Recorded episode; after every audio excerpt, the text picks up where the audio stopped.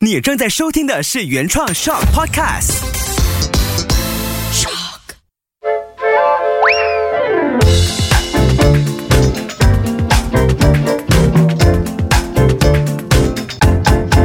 欢迎嚟到，我欢乐广东话，我係 Ivy，系 J V 我。系 Taco，大家大家，今日我想教大家啲关于动物嘅广东话，但系我想问下你哋有冇养过咩动物先？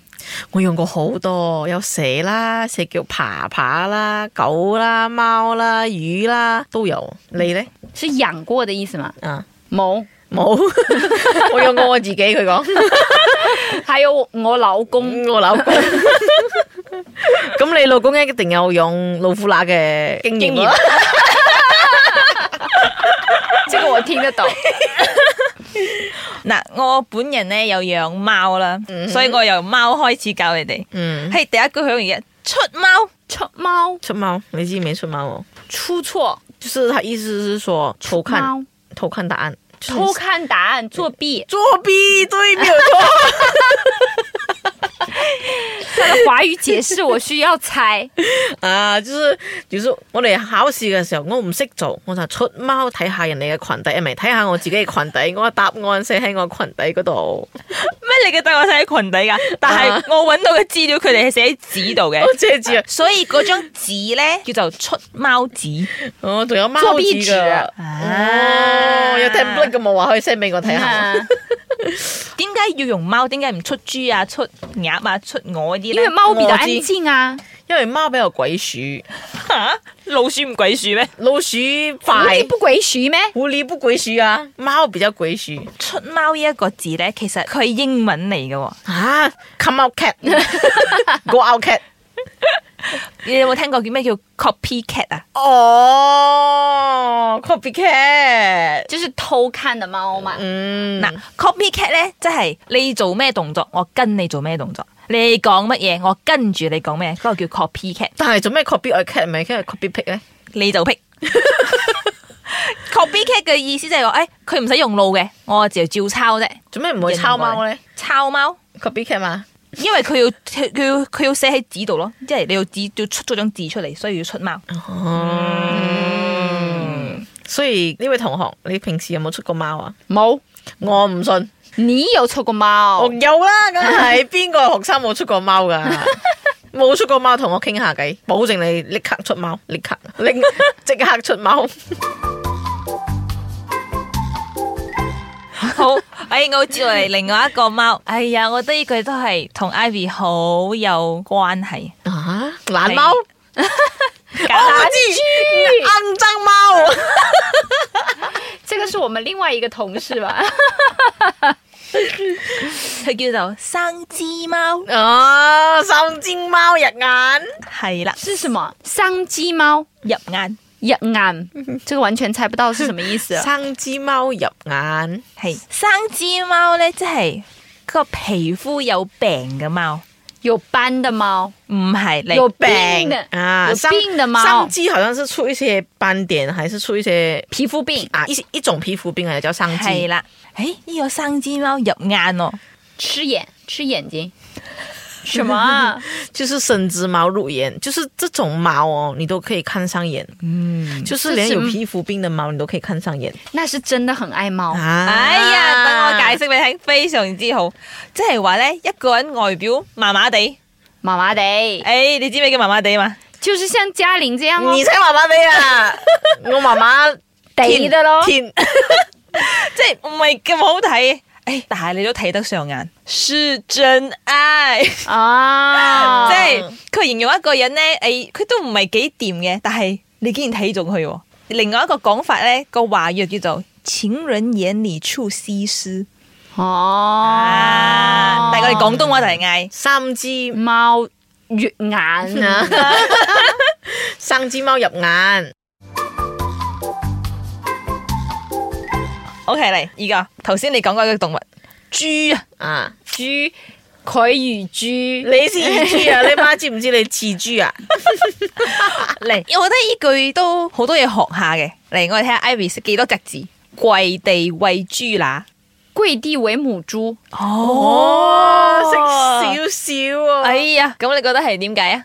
你猜下啦，跪地就是妈，妈很爱小孩哦，因为她是居乸嘛，嗯哼，那肯定跟母亲有关哦。跪地喂猪乸哦，跪地为猪老，猪 乸跪地喂母猪，做很辛苦的工诶、有少少似啦。嗱，我講個故仔，睇下你明幾多啦吓。啊， OK，呢個係一個廣東話嘅俗語，意思即係講咧，養豬啊，喺豬欄入邊啊，你知唔知叫豬欄嘛？即係豬住嘅地方啦。啊，猪棚、猪栏诶，係咪好臭啊？很臭、又好邋遢。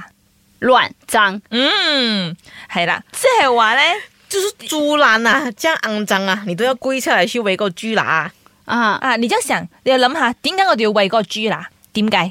因为把它喂喂大了好卖呀、係啦，咪就為咗呢啲咯。啊。money 啊，係就啦是為了三斗米折腰，五斗米， 你不用吃醬，你唔使食咁多，你三斗就夠啦。你吃那麼少怎麼還那么？啊你真鬼，肥呀、你这么鬼地喂猪乸你？啊，佢嘅正確嘅意思咧，即係為咗得到利益而被逼做一啲自己唔中意做嘅事，係啊，啊，甚至咧要討好一啲自己唔中意嘅人。哎係係啊，啊，佢就話我為咗簽到嗰個單，我唯有跪地喂豬乸啦。啊！啊！嚟最後一個啦，我覺得呢個咧，Ivy 好有感觸。誒，豬哎乸，老虎狼，我我才有感触。哦，老虎乸，老虎乸，喂，係雞誒，做咩咧？做咩佢愛雞咧？死雞撐飯蓋，哦，死鸡唱饭局，撐飯街，唱唱饭该司機。啊，蹭蹭蹭蹭饭盖。你看到、你的那个你那个包啊，你那个鸡包啊，已经盖着了嘛？它那个鸡已经死了的，它还要撑起那个饭盖。那他有很坚强哦。对啦，就是跟你的坚强意志一 样，死鸡撑饭盖啦。咪住先，冇扭曲嘅意 思先，等我講下先，好冇？死雞撐飯蓋，好好似 JV 頭先咁樣講啊，只雞喺飯煲入邊都死咗嘅，但係腳仲可以撐住個飯蓋。佢意思即係叫做明知有錯，但係都唔會改正。啊，就是死不认错的意思。啊，它已经死掉了，可是它还要撑着那个饭盖。哇，那这种人我们认识不哎，嗯不少不少哦。哎哦，死鸡撑饭盖。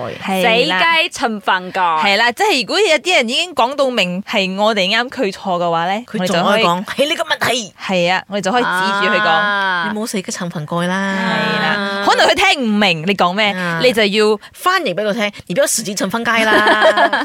係我就講你可以播呢一集俾佢 聽。哦，係啦，可以啊，来讲一句，死鸡撑饭盖，死死死该死鸡称饭该。讲得非常 好，第二句生隻貓入眼，三只猫眼眼，就人家看上你了啦。嗯，JVB 你教佢做個句子啊，生隻貓入眼。伤心嘛，嗯，哇，他科长到这样子，你都对他三只猫入 眼，廣東話啊哦，这可以了啦，我我讲华语，他他他讲广东话吗？ Taco，这我我没有办法讲那么长的。叫你讲我， ，Ivy 講一句咯，姐姐對 JV 生隻貓入眼。啊，姐姐对哎，你讲广东话，姐姐对 JV 三只猫肉眼，冇啦，边度有？事實擺在眼前，事实摆在眼前，你冇死雞撐飯蓋。你冇死鸡撑瞓街。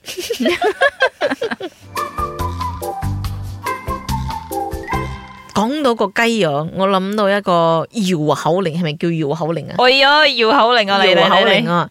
艾薇，你可以讲一下“一文一只鸡，一文一只龟”，到底是鸡贵过龟，还是龟贵过鸡？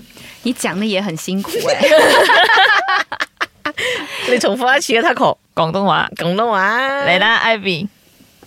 一蚊一隻雞， 一蚊一只鸡，一蚊一隻龜，一蚊一只龟，到底係雞貴過龜？到底系鸡贵过龟，系是龟贵过鸡？哦啊 哇，一百分啦！一百分啦！你重新讲一次，唔好人哋教。一蚊一隻雞，一蚊一隻龜，到底死雞貴過龜，還是龜貴過雞？哇，犀利得喎！啦得啦得啦，佢好犀利啦已經。我哋可以落堂噶啦。我哋今堂就上到呢度啦。歡樂嘅時光過得特別快，又係時候講拜拜啦。嘿我哋嘅歡樂廣東話呢個學期已經圓滿落幕啦。而家我要隆重邀請我嘅助教智齒。